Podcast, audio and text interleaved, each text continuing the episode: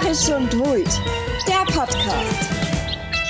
Vom Leben südlich des Weißwurst-Äquators. Ein Podcast von Maria Und Caro. Wir haben heute zwei echte True Crime Fälle aus Bayern. Und zwar einmal der Fall von Maria Baumer und die Entführung von Ursula Herrmann. Und damit herzlich willkommen zu Narisch und Wut, der Podcast. Hallo.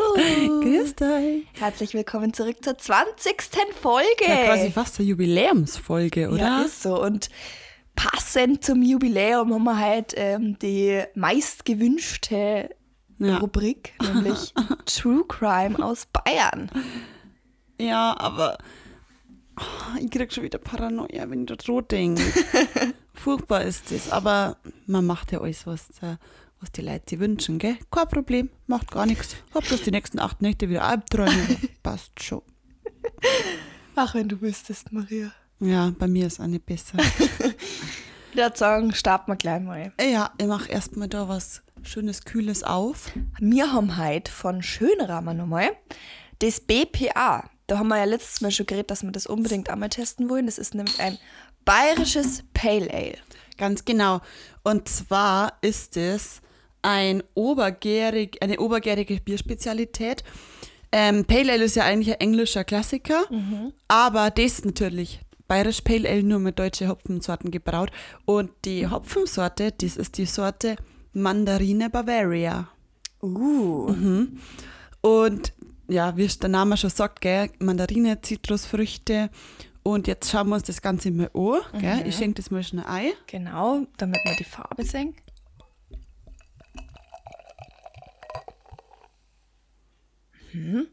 Also so, ähm, was ist das für Farbkarte? Das ist ein bisschen ist trüb. wieder. Nein, das ist gar nicht Bernstein. Doch, finde ich schon. Null, weil das ist ja ein bisschen trüb.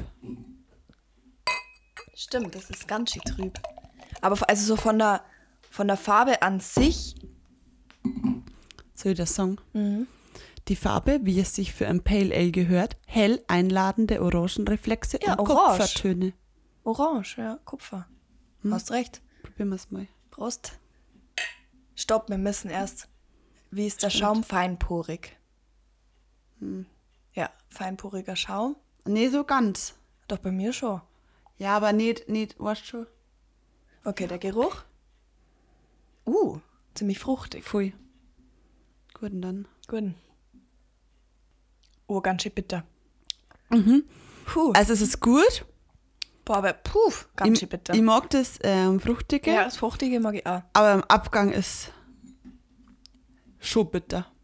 Aber ich glaube, das ist, das ist ein Pale Ale, Ja. fertig. Also für meinen Geschmack muss ich sagen, ein bisschen zu bitter. Also man kann es gut trinken, es schmeckt.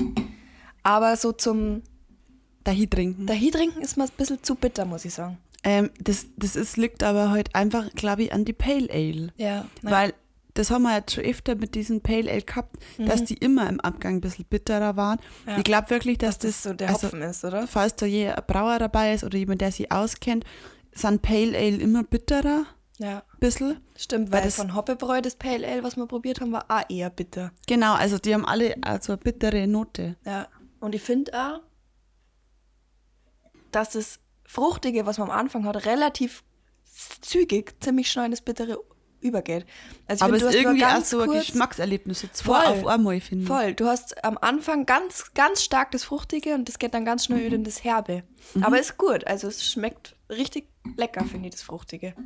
Das ist richtig gut und das riecht auch einfach, weiß ich nicht. Das ist, Ja, es riecht ist- wirklich nach Mandarine, Es, das riecht es? Sau, sau extrem, also Ja. hat einen ganz extremen Geruch. Voll gut. Gut, dann werden wir uns das mal schmecken lassen.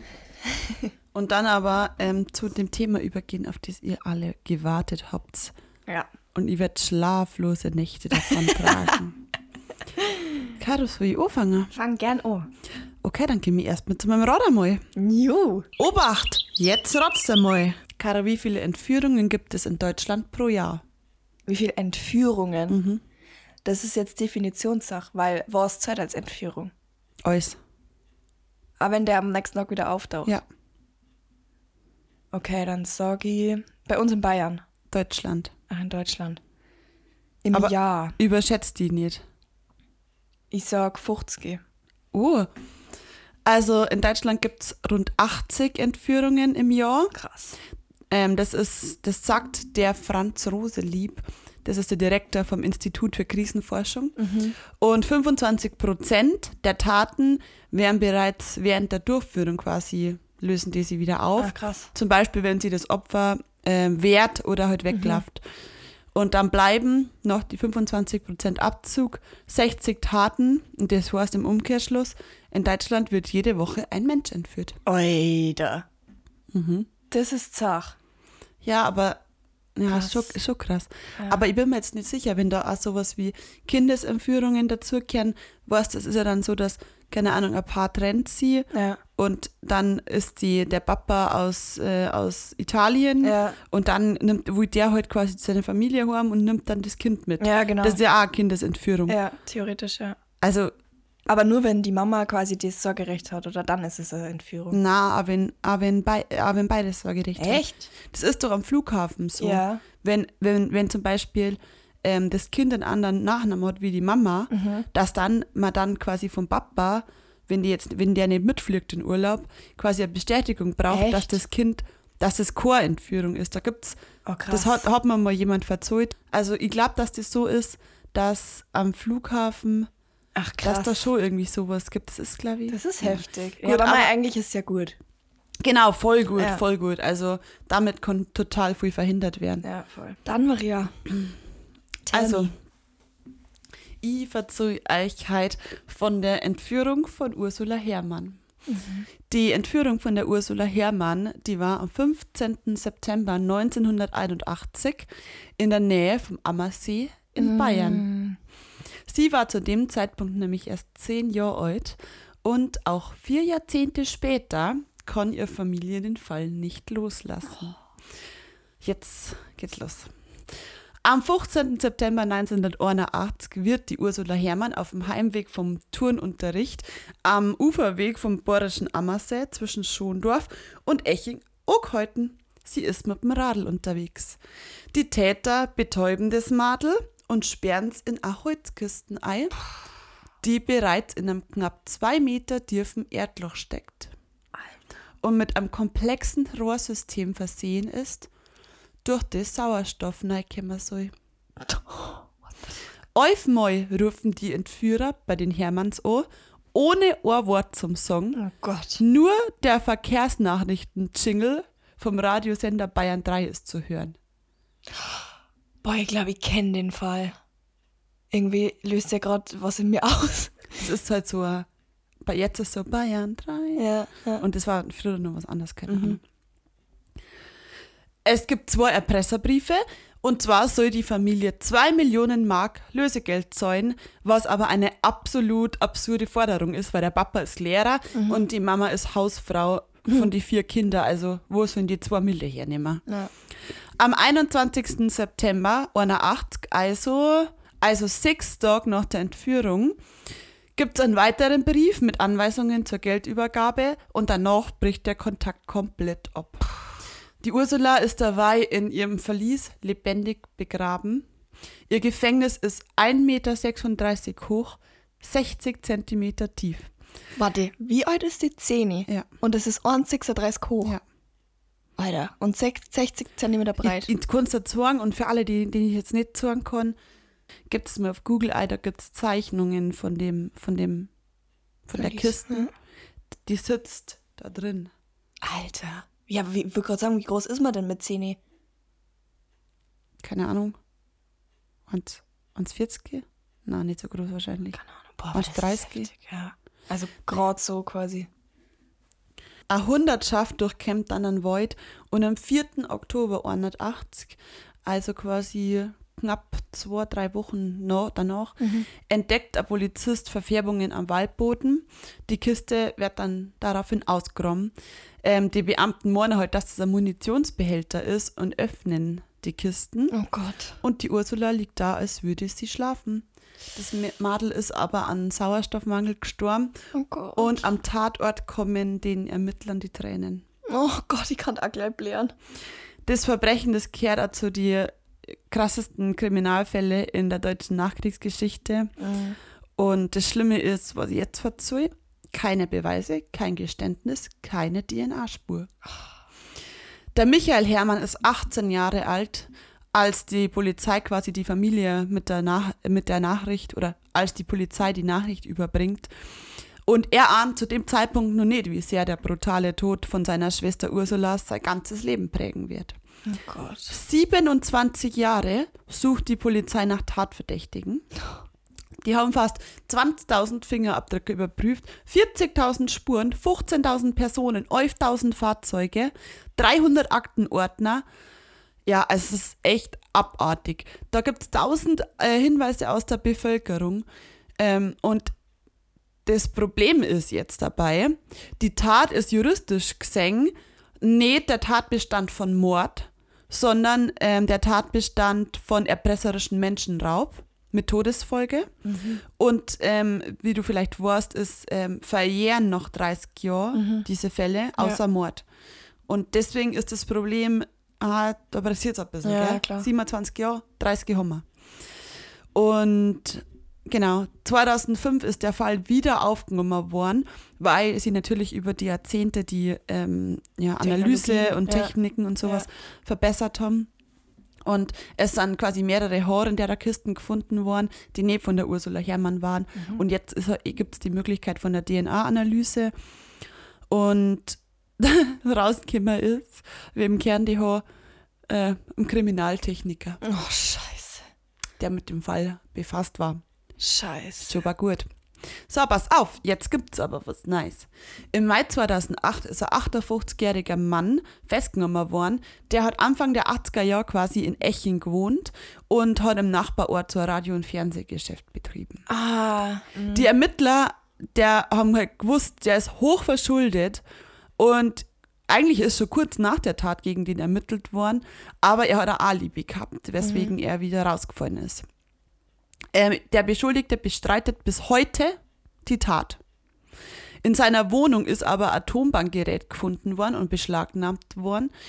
Ähm, und das ist auch so ausgewertet worden, so ganz kompliziert, aber man hat es irgendwie nie als, nur als Indiz, nie als Beweis ähm, halt hernehmen können. Ja. Also das Tonbankgerät, das hat technische Auffälligkeiten, da kannst du Telefonanrufe vorbereiten ähm, und die charakteristischen Merkmale, die Daten schon, waren schon ähnlich. Und im Oktober 2008 ist Anklage gegen den 58-Jährigen erhoben worden und gegen seine Frau. Und im Februar 2009 hat dann die Hauptverhandlung angefangen.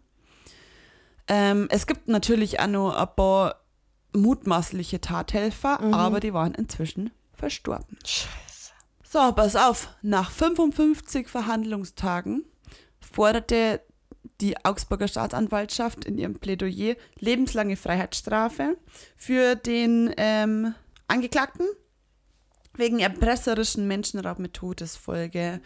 Und ähm, das ist zustande gekommen, weil der Klaus P., der sollte quasi eventuell Mittäter sein, der hat ein Geständnis abgelegt, der ist aber inzwischen verstorben. Und er hat gesagt, er hat für den ein Loch im Wald geräumt. Ach du heilige Scheiße. Aber der ist halt inzwischen tot. Ja, Krass. genau. Was nur dazu geführt hat, dass der verurteilt worden ist, ist auch das Feind, also es gibt jetzt ja nicht wirklich Beweise und auch kein Geständnis und auch keine DNA-Spuren, aber es gibt ein Feindbild und das zeugt vor Gericht anscheinend auch manchmal ein bisschen. Ähm, der ist, also er steht da wortwörtlich, Werner M. taugt nicht zum Sympathieträger. Also, und es ist ja ihm auch wurscht. Also zum Beispiel hat er mal irgendwie seinen Hund in Tiefkühltruhe gesteckt und vergessen.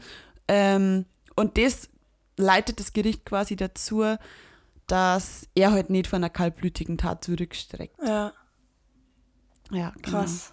Am 25.10. ist er wegen erpresserischen Menschenraubs mit Todesfolge zu lebenslanger Haft verurteilt worden.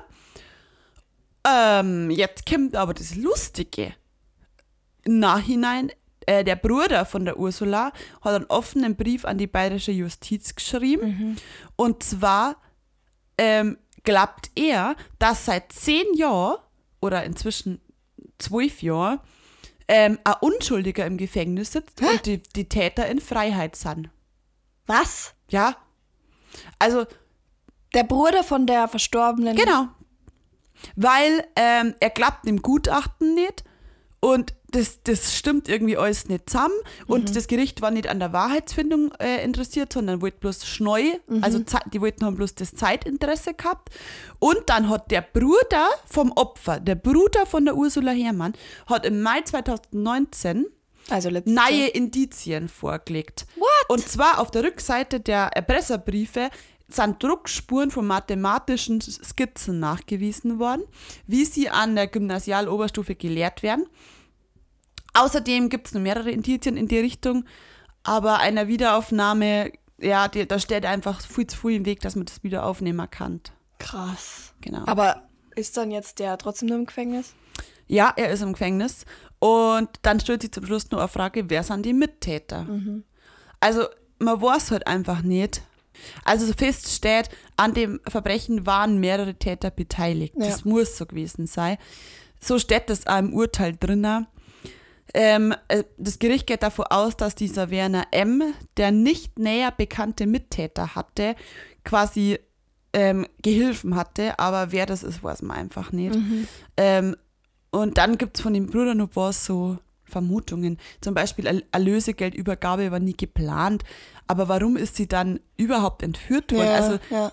Irgendwie ist das alles ein bisschen, weiß ich nicht, Oh komisch. Gott, voll strange. Ähm, er hat auch eine These, der Bruder, und zwar, ähm, es gibt in der Nähe ein Internat und da sind lauter Jugendliche. Und er vermutet, dass quasi Jugendliche aus Nerven, Nervenkitzel, Langeweile oder Mutprobe quasi so ein Verbrechen einfach so spaßhalber gemacht haben. Naja, aber traust du Jugendliche zu, ähm, metatiefe Gurm im, im Wald zu schaufeln mit, mit Sauerstoffzufuhr und also Boah, das- müssten schon kaputte Jugendliche sein. erstens das und zweitens glaube ich nicht, dass du am Jugendlichen von, wie, alt sind die, 14, 13, Weiß ich nicht. irgendwie was dazwischen, äh, zutrauen kannst, dass der sich dann auch über Sauerstoffzufuhr Gedanken macht. Ja, ja ähm, der Werner M. sitzt seine Strafe in Norddeutschland ab. Er hat inzwischen resigniert, ist gesundheitlich schwer angeschlagen und sitzt in einem Rollstuhl. Krass. Er hofft, dass er 2023 freikommt. Und er schreibt immer nur mit dem Michael, Her Michael Hermann Briefe, in dem er immer nur seine Unschuld betont. Krass. Genau, und dass, halt, dass der Fall nur mal aufgerollt wird, die Wahrscheinlichkeit ist eigentlich bei null. Ja.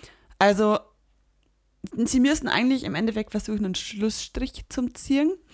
Aber der Walter sagt, also der Verurteilte sagt nein. Ein Schlussstrich unter dem Fall, der ihn seit 13 Jahren begleitet, ist ausgeschlossen. Nichts mehr tun können macht einen verrückt. Er atmet hörbar aus. Der Fall ist eine offene Wunde. Oh Gott. Oh krass. Ja. Ich stelle mir das ganz, ganz schwierig vor, wenn du als, als, wenn du als Bruder von, also wenn deine Schwester ermordet wird, naja, kannst du das nicht sagen, wenn dein Also grausam. Opfer von einer Entführung und dann halt, Ja. ähm, halt stirbt. Ich glaube, dass du da als Familie nie aufhören kannst, drüber zu denken. Das ist, ihr kannst vergessen. Auf der anderen Seite ist halt schon irgendwie krass, dass der Bruder, also so wie sie das anhört, der seine komplette Lebenszeit darauf nicht verschwendet, das ist jetzt das falsche Wort, aber weißt du, wie man? Er, er investiert sehr viel Investiert, Zeit in genau. was, was nicht mehr änderbar ist. Quasi. was es nicht mehr änderbar ist und was ja auch an Beweisen gar nicht mehr zu äh, beweisen ist. Also Genau, aber was- woher soll er jetzt neue Beweise kriegen? Die, das Was mich ja ein bisschen stutzig macht, ist, dass der, der huckt jetzt seit 13 Jahren im Knast. Mhm. Und immer nur sagt er, er ist unschuldig. Ja. Und ich denke mir halt so lebenslang sind in Deutschland 15 Jahre. Mhm. Warum sollte er denn liegen? Der einzigste Grund, der mir da einfällt, ist, wer so eine Straftat begeht, ist ja oft auch ähm, im Gespräch, dass er danach nur in Forensik quasi ja. ähm, oder sowas halt in einem Sicherheitsgewahrsam Mhm. Meistens ist es ja irgendwie auch was Psychisches, psychisch Ja, irgendwie so, Gewahrsam. dass er irgendwas. halt das nicht will, aber ich weiß nicht, unter so einem großen Druck im Gefängnis und du bist krank und keine Ahnung, ob es dann Ja. da echt zwölf Jahre durchziehst und sagst immer, na, na, Boah, das ist schon heftig. abwart. Ah, Leute, Gedanke, wegen was verurteilt zu werden, was du scheinbar nicht gemacht hast, das ist so beängstigend für mich. Abartig. Wenn du dann da 13, 14, 15 Jahre deiner Lebenszeit wegen nichts im Gefängnis hockst.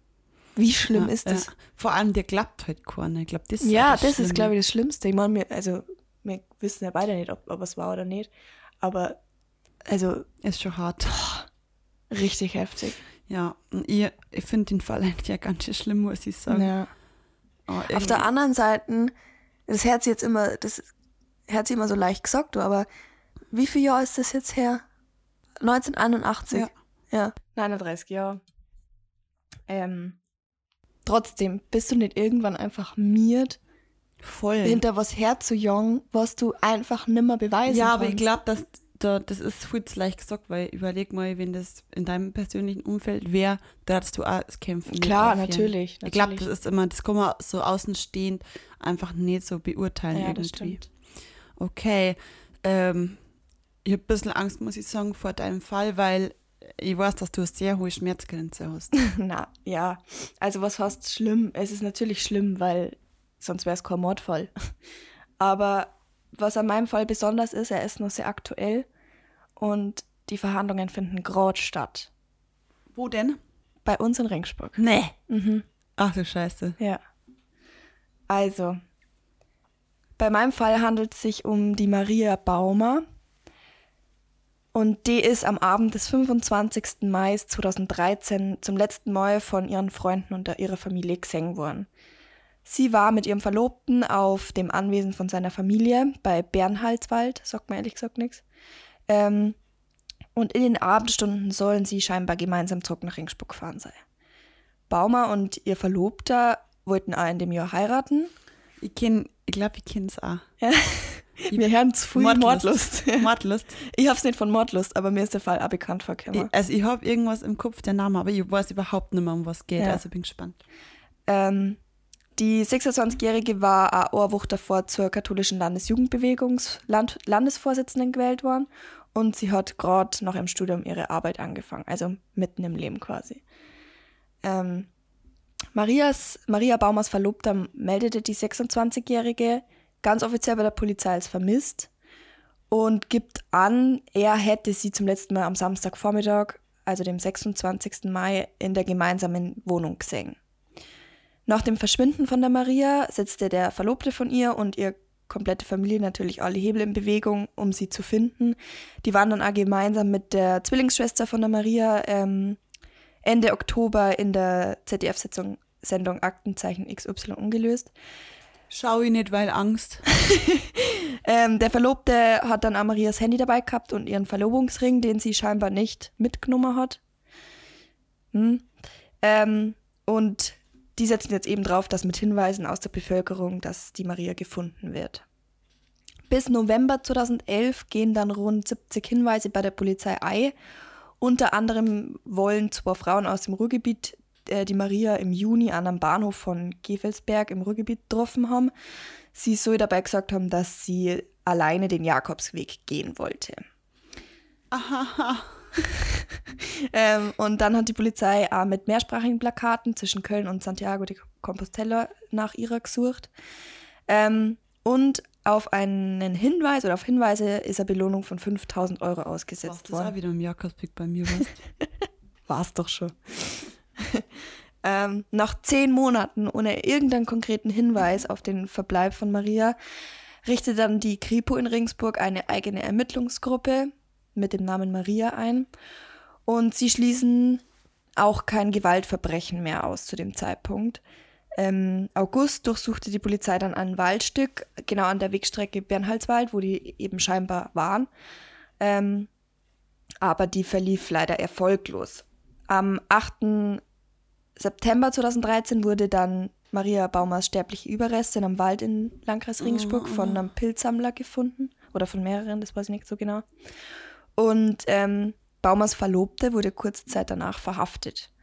Und zu dieser Zeit gingen dann auch ganz viele verschiedene Hinweise zu dem Fall bei der Polizei ein.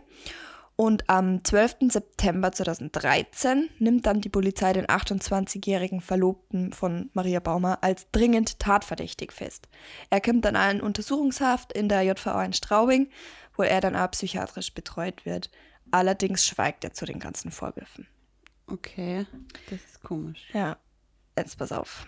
Ähm, nach der rechtsmedizinischen Untersuchung in Erlangen ähm, kann dann Maria Ende September 2013 beerdigt werden. Sie wird dann in ihrer Heimat in Muschensried im Kreis Schwandorf beigesetzt und ähm, genau. Also der Anwalt von dem Verlobten von der Maria hat dann ähm, Einspruch eingelegt, aber die Haftbeschwerde des 28-Jährigen wird dann abgelehnt, weil der Regensburger aufgrund der derzeitigen Ermittlungslage weiterhin dringend tatverdächtigt, die junge Frau aus dem Kreis Schwandorf getötet zu haben. Ähm, außerdem bestehe bei ihm Fluchtgefahr. Am 6. November 2012 kommt Maria Baumers Verlobter dann ähm, doch frei, ähm, weil die zweite Haftbeschwerde seines Anwalts erfolgreich ist.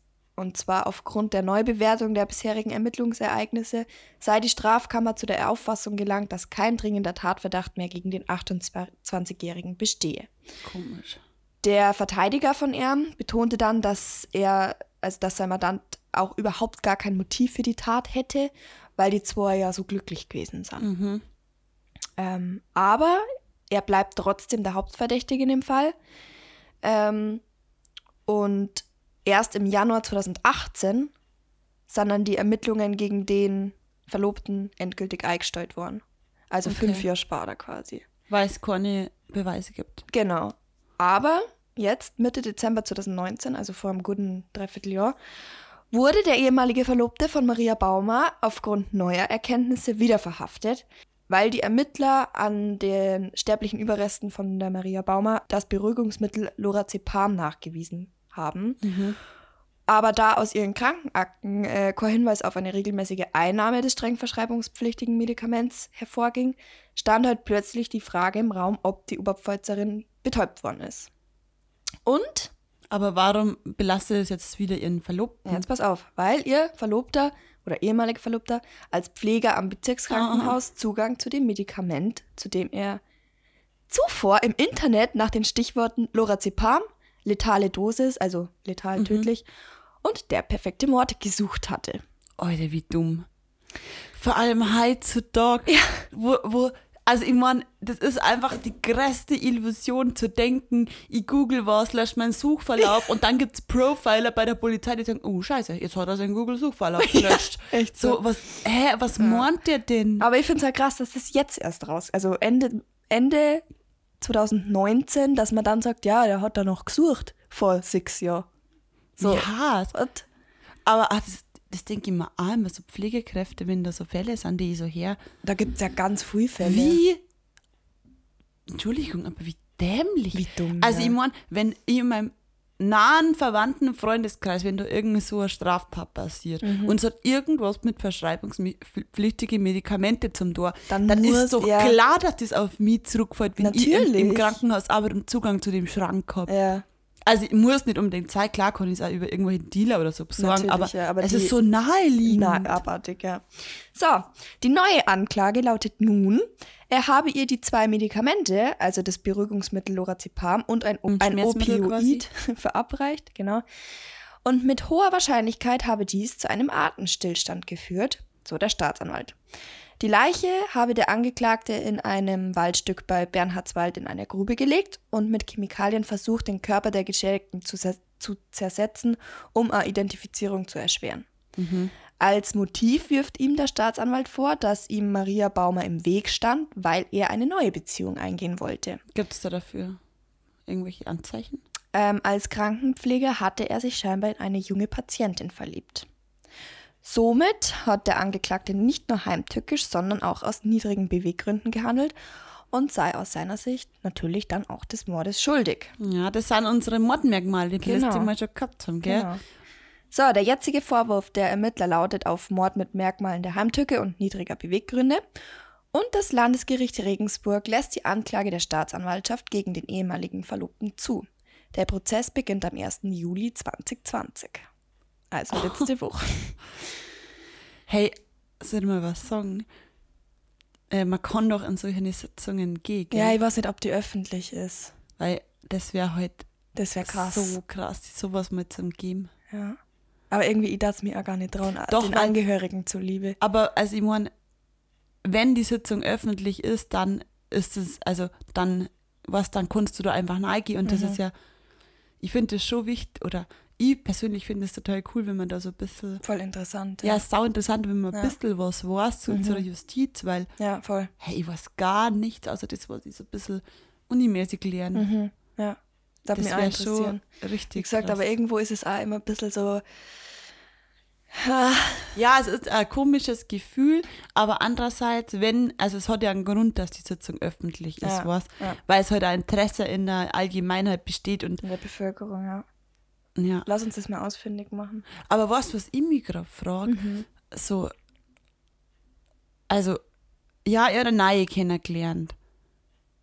So, also wenn. Selbst wenn, ja. Aber dann, also ich meine, warum trennt er sie nicht? Oder ha- hat er sie getrennt und sie ist auszieht? Oder Weiß man nicht. Die Beweisaufnahme wird umfangreich. Insgesamt werden 65 Zeugen und 18 Sachverständige aussagen. krass.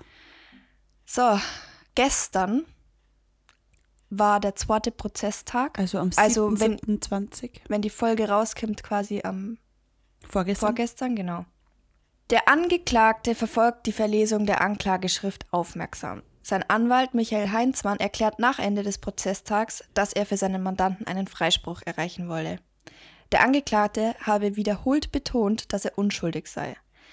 Er steht unter einer enormen Anspannung, aber ansonsten geht es ihm gut, sagte der Anwalt. Im Prozess werde der Angeklagte aber schweigen. Am Prozess sind dann natürlich auch Maria Baumers Angehörige als Nebenkläger beteiligt. Ähm, die Eltern und ihre vier Geschwister nahmen persönlich am ersten Verhandlungstag teil. Und ihre Nebenklageanwältin Ricarda Lang sprach von Erleichterung bei den Angehörigen, dass es nach acht Jahren dann doch endlich zum Prozess kommt. Oh, ich finde das so krass, weil so Justiz und so Strafsachen, das ist so weit weg für mich, weil Mhm. Voll. ich damit in keinster Weise irgendeinen Berührungspunkt habe. Ja. Aber das ist, wenn, also das Justizgebäude, das ist halt einfach mal fünf Minuten Von uns von uns weg. Ja. Und da passieren so eine Sachen und du kriegst das als normaler Mensch nicht mehr mit, wenn du dich nicht aktiv dann noch informierst. Mhm. Da werden einfach Sachen verhandelt, dass jemand jemanden umgebracht hat. das ist für mich sowas, sowas weit weg. Voll. Das ist, ist in meiner Vorstellungskraft nicht Ja. enthalten. Ja, aber eigentlich dann doch so nah. So wie war das vor zwei Wochen, wo einer bei uns auf der Straße äh, erschossen worden ist? Eigentlich ist es so nah. Hä? Ach ja, Ja, ja, stimmt. Ja, Ja, aber doch Armut. so weit weg irgendwie. voll. Oh, es ist so hart, Mann. So, ich habe jetzt den Bericht zum ersten Verhandlungstag vorliegen. Magst du den Herrn? Bitte. Das war quasi dann vorgestern. Na, das war der zweite Verhandlungstag vorgestern. Okay. Also letzte Woche war der erste Verhandlungstag, am 1. Juli. Der 35-jährige Christian F. scheint ruhig zu sein. Er verfolgt den Prozess mit sachlicher Miene und ohne sichtbare Emotion. Während des ganzen Tages sieht man den Angeklagten regelmäßig über seine Notizen gebeugt, oft folgt er aufmerksam dem Geschehen auf der Richterbank. Direkter Blickkontakt zur Familie des Opfers. Maria Baumers früherer Verlobter scheint darin kein Interesse zu haben. Mutter, Vater und Schwester von Maria hingegen fällt es sichtlich schwer, die detaillierten Erläuterungen vom Finden der Leiche zu hören. Das Erinnern an jenen Se- Septembertag muss schwerfallen. Ein Kriminalpolizist erzählt als Zeuge von Knochen, Knorpeln und dem Schädel, den Pilzsammlern am 8. September 2013 in einem Waldstück bei Bernhardswald im Kreis Regensburg gefunden hatten. Die Frau, die an diesem Tag den Schädel zuerst entdeckt hatte, beschreibt vor Gericht diesen Moment der Skepsis, in dem sie vermutete, es handelt sich um eine Art Gruselmaske. Und ähm, bei den Zeugenaussagen wird immer wieder klar, wie lange das eigentlich schon her ist und dass sie keiner mehr so wirklich daran erinnern kann. Ähm, selbst der Kri äh, Kripo-Beamte kann sich nicht mehr genau erinnern, wie lange das Bergen von der Leiche gedauert hat. Ähm, sie können sich nicht mehr so genau an die Beschaffenheit des Bodens erinnern, weil es halt eben schon sieben Jahre her ist. Was, was mir gerade immer noch im Kopf hängt. Ich glaube aber, dass ich, also ich habe definitiv zu wenig Ahnung, also bitte nicht für Vollnehmer. Vielleicht habe ich einfach zu viel ähm, in der Thematik so oberflächlich gehört, so durch Podcasts, durch irgendwelche Filme oder Serien. Ja. Aber mein Bauchgefühl sagt mir, wenn am ein Beschuldigter den Prozess überschweigt, dass das nicht unbedingt ein gutes, ein gutes Zeichen ist. Aber ist es nicht sogar in den meisten Fällen so, dass der Anwalt sagt, ähm, einfach nix sagen, bevor du die irgendwie in eine Kacklage sagst, bringst? Genau. lieber sagt sie ja. Ich Ja. weiß nicht, genau das, das kann eben sein, aber wenn ich denke so, also ich, das ist wirklich nur Alleinauffassung, ich habe keine Ahnung. Ja. Aber gefühlsmäßig, da die sagen, ich stelle mir vor, ich bin Beschuldigter in einem Strafprozess, dann möchte ich, dann möchte ich begründen, dann möchte ich von mir aus sagen, Leute, ich war das nicht, hört mal zu, das kann nicht sein. So, aber ich glaube, dass du die dann deine Aufregung da in was verhaspelst und dann Ja. da was sagst und da was sagst, das führt die nur noch schlimmer irgendwo hin. Ja. Deswegen, glaube ich, kann das gut sein, dass Anwälte oder so Strafverteidiger halt oft sagen, ich sag gar nichts, bevor du den Schmarrn sagst. Vor allem, das, da kann halt wirklich dir jedes Wort im Mund umdrehen werden. Ja, und voll. egal, was du sagst, es kann immer gegen die Und verwendet es kann hinauslaufen auf Freispruch oder lebenslänglich mit Sicherheitsverwahrung. Genau, ja. Vielleicht ist dann der Preis nichts zum Sagen doch ein bisschen Ja, geringer. voll. Eine der Kripo-Beamten hat dann geschildert, wie die Polizisten in den Kalkstücken, die sich bei der Leiche gefunden hatten, kleine Härchen entdeckt haben. Und später ist dann rausgekommen, dass dieses Kalkgemisch äh, nicht am Boden am Fundort vorgekommen ist und es sich um eine Mischung aus Brenn Brandkalk und einer Art Gipsbinder handelte, handelte ähm, wie man sie zum Beispiel aus dem Beton ähm, Mischer. kennt, genau. Und ähm, auf die Frage ähm, von der Nebenklagevertreterin erläuterte dann der Gutachter auch, dass das Wissen über die Wirkung einer solchen Mischung zum Beispiel zur schnelleren Verätzung eines Körpers auch in einem medizinischen und pharmazeutischen Studium gelehrt werde. Und der Angeklagte hat Medizin studiert. Hä? Ihr meint das Krankenpfleger? Ja, aber er hat Medizin Zwischenzeit oder was? Weiß ich nicht. Haha, Schnell um die Regensburg. Genau, und da sind dann nur einige, also ganz viel ähm, Gutachten erläutert worden. Ich brauche jetzt gar nicht näher drauf eingehen, weil sonst reden wir da jetzt nur stundenlang. Das war eine ganze Tagesverhandlung. Dann kämen wir jetzt zum zweiten Gerichtsverhandlungstag. Also heute. Also, Na, äh, äh, vorgestern. genau. Vorgestern. An dem Tatort ist scheinbar ein Spaten gefunden worden, um's den, um den es jetzt in der zweiten Gerichtsverhandlung geht. Ähm, äh, Polizist berichtete eben am Dienstag, dass er nach dem Fund der Leiche und dem Fund des Spatens einfach zum nächsten Baumarkt gegangen ist. Und jener Baumarkt in Regensburg füllte genau solch einen Spaten, wie auch am Fundort lag. Das gleiche Modell, die gleiche Marke und der kostete damals 17,95. Die Ermittlungen des Polizisten ergaben, dass ein solcher Spaten am 23. Mai 2012 an der Kasse 6 des Baumarktes verkauft worden sei und mit einer EC-Karte bezahlt wurde. Auf dem Kassenbeleg des Baumarkts fand sich auch eine Kontonummer und es war die Kontonummer von Christian F. Und auch auf seinem äh, Kontoauszug sind die Ermittler fündig worden, weil auch dort bemerkt ist, dass er mit seiner EC-Karte am 23. Mai 2012 und damit drei Tage vor der Tat an um 13.46 Uhr an der Kasse 6 17,95 Euro bezahlt hat. Warum kommt das jetzt erst alles raus? So Kontozüge, das ist doch, also, Ja. das verstehe ich nicht. Was nicht, vielleicht sind das ja auch schon, also vielleicht haben sie das auch Ach schon so, länger, okay, bloß das kann auch sein. die Anklage war halt seitdem noch nicht.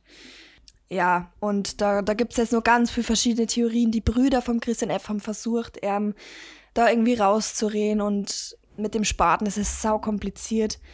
Jedenfalls, was ich sagen wollte, ähm, haben die Polizisten in dem Haus, wo der Christian F. vor seiner Inhaftierung gewohnt hat, einen magischen zweiten Spaten gefunden.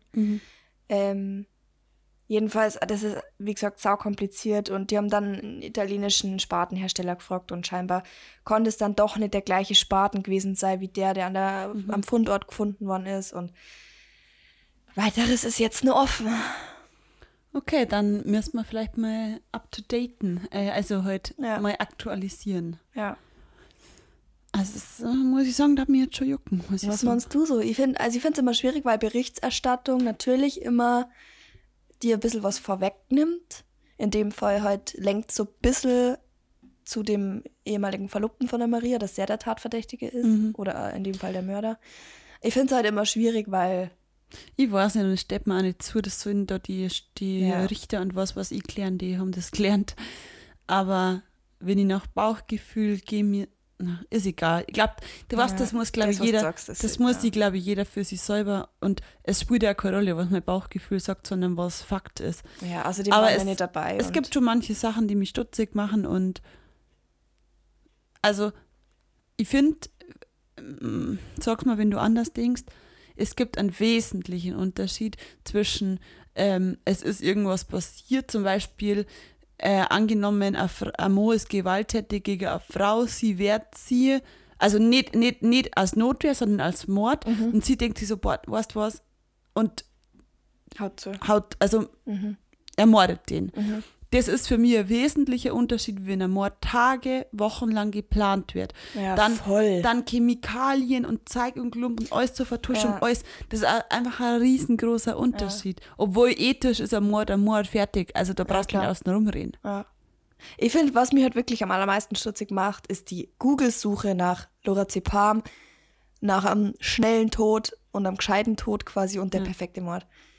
Wieso in Gottes Namen sowieso was, boah, Dog, bevor ich mal, also bevor mein Freundin umgebracht wird, googeln.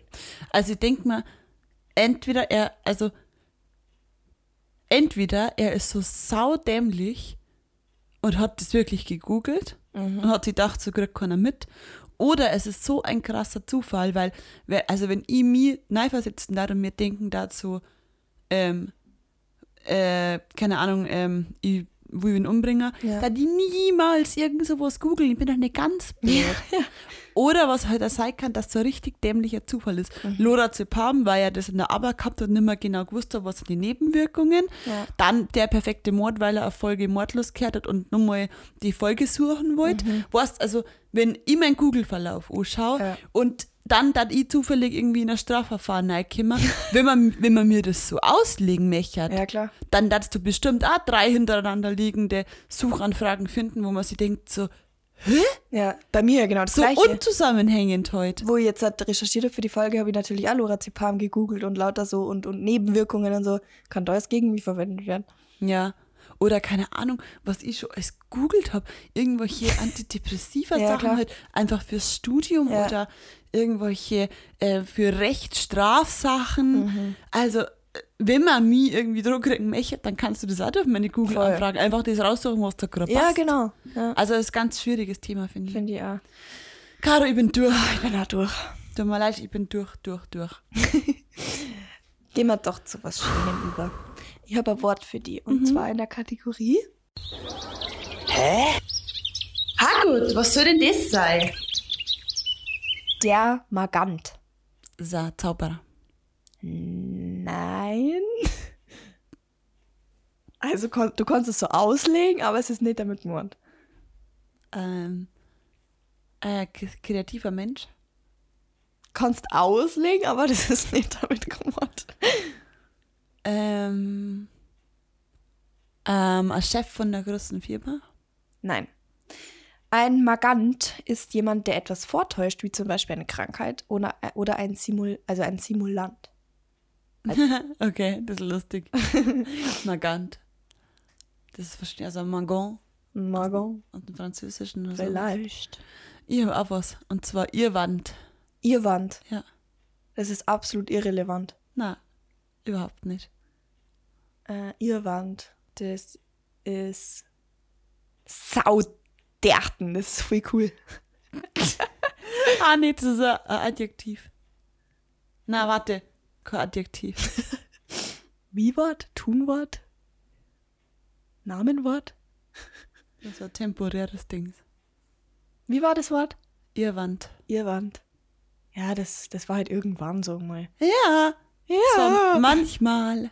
Manchmal. Ihr Wand. Wie nennt man das dann? Welche Wort hat das manchmal? Irgend so temporäres Zeigsbums. Ja, genau. Ihr Boah, ist das unangenehm, Mann. Ist das unangenehm. ja, ohne Spann. Ich scham ihn Grund und Boden. Ich mach ganz schnell weiter. Ähm, der Mafia-Dodge. Wie bitte? Der Mafia-Dodge. Dodge. Mafia Doge. Mhm. Also Mafia, normale Mafia. Ja, was ist ein Wort? Mafia-Dodge. Ja, das, das ist so Mafia-Anfänger, der die ganzen Deppalaufgaben machen muss. Absolut nicht. Aber Mafia hat es dann die gleiche Nein, Bedeutung. absolut Toll, nicht. okay. Mafia Doge. Ist das so ein Hilfsarbeiter auf dem Bauernhof? Ja, das ist was zum Essen. So ein, so ein Germknädel oder so. Es ist eine Pizza. Mafia Pizza-Dutsch. Hä? Pizza ist viel kürzer. Was hat Mafia Ja, ich glaube halt, weil Italien Mafia und Dutsch, also So du, Dork. Dutsch, na, ich glaube Dutschen, das, ich glaube, ich weiß es nicht, vielleicht bin ich auch falsch, aber das irgendwann, glaube ich, bei Monika Gruber mal aufgeschnappt, dass, ups, dass man so Germknädel zum Beispiel, ähm, die tut man ja so rollen, so rund machen und Ja. dann halt quasi in so ein Gefäß und das sind Dotschen. Und wenn du dann einen Deckel aufmachst, dann fallen die so ein bisschen zusammen und werden so ein bisschen flacher. Ja. Und deswegen ein Mafia-Dotsch. Kann sein. Das kann sein. Ähm, ich hab noch äh, ein Dreigal. Ja, was? Ein Dreigal. Das ist eine Mischung zwischen. Na, ein Dreigall ist ein Rock mit Hose. Wie gibst du denn da Weiß drauf? Na, Also nicht. so ein Rock und drunter Hosen. Dreigall. Das ist eine Beschreibung für einen Menschen quasi. Der ist so Dreigall. Der ist so Na, drei. na, das ist ein Dreigal. Ah, okay. Das ist ein Hundskrippe. Na, Ein Dreigall ist ein süßer Kerl. du bist auch ein Dreigal eigentlich. Wenn du mal wieder deine Arbeitsschichten bis zwei in der Nacht hast. Ein Auf, jemand, der was aufschiebt. Bis zum Na. Schluss. Du bist eine zeitweise verwirrte Person. Zeitweise, aber ich bin immer verwirrt. Das habe ich mir jetzt nicht traut zu sagen. Ah, gut. Schön. Mir kommen wir jetzt zur Spotify-Playlist und ich habe jetzt zwei Lieder, die anfangs ziemlich gruselig sind, dann aber witzig und irgendwie passt es zur heutigen Folge, aber es ist in keinster Weise despektierlich gemeint. Ja, hau raus, hau raus. Das erste Lied ist aus Äpfelarmen von den Blechpixen. Ja, wo soll ich mich anschließen? Ja, Bonnie und Clyde von Seiler und Speer. Wie gesagt, es ist in keinster Weise despektierlich gemeint. Liebe Grüße an Mordlust. Okay, mein zweites Lied ist, also es passt vom, vom Lied, naja. Mein zweites Lied ist, wer schwankt, hat mehr vom Weg von dicht und Wie ergreifend. bitte? Wer schwankt, hat mehr vom Weg. Das kenne ich noch gar nicht. Frechheit. Das ist gleich vom letzten Jahr. Rausgekommen. Ähm, das ist am Anfang auch so hardcore gruselig. Irgendwie Okay. passt es. Ich habe jetzt noch was richtig Gutes, Mann. Und zwar, ich ich weiß gar nicht, ob das so heißt, ich habe mich gar nicht informiert. Ich habe es einfach da so hingeschrieben, wie ich gemeint habe. Und zwar, heute, da ist ein Spalt. Heute.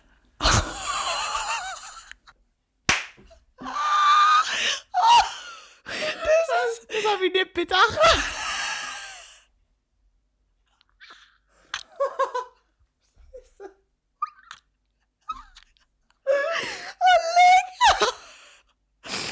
Okay, also das ist jetzt, So weit habe ich nicht gedacht. das ist jetzt natürlich ähm, nicht so gemordet. Von wem ist das gleich nochmal? Weiß ich nicht. Ist Ich habe nicht mal geschaut, ob es so heißt, ehrlich gesagt. Ich habe einfach nur. Irgendwie ist mir das in den Kopf gekommen. Und dann habe ich Oh, leck. Wolfgang Ambros. Was, heute ist er spät? Mhm. Ah ja, na perfekt. Ah, Maria, Also ich muss ehrlich sagen, ähm, das war weniger schlimm als erwartet. Mit sowas kann ich umgehen.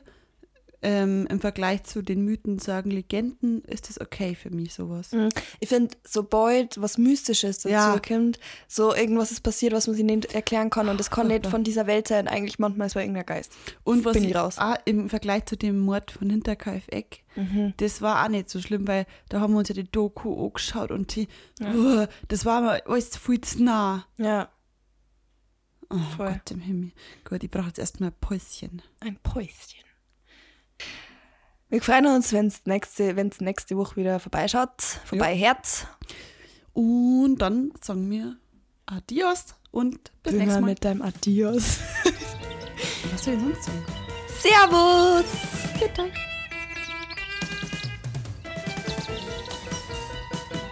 Führt euch und bis bald. Und bis dahin bleibt's narrisch und ruhig. Ein Podcast von Maria Und Caro.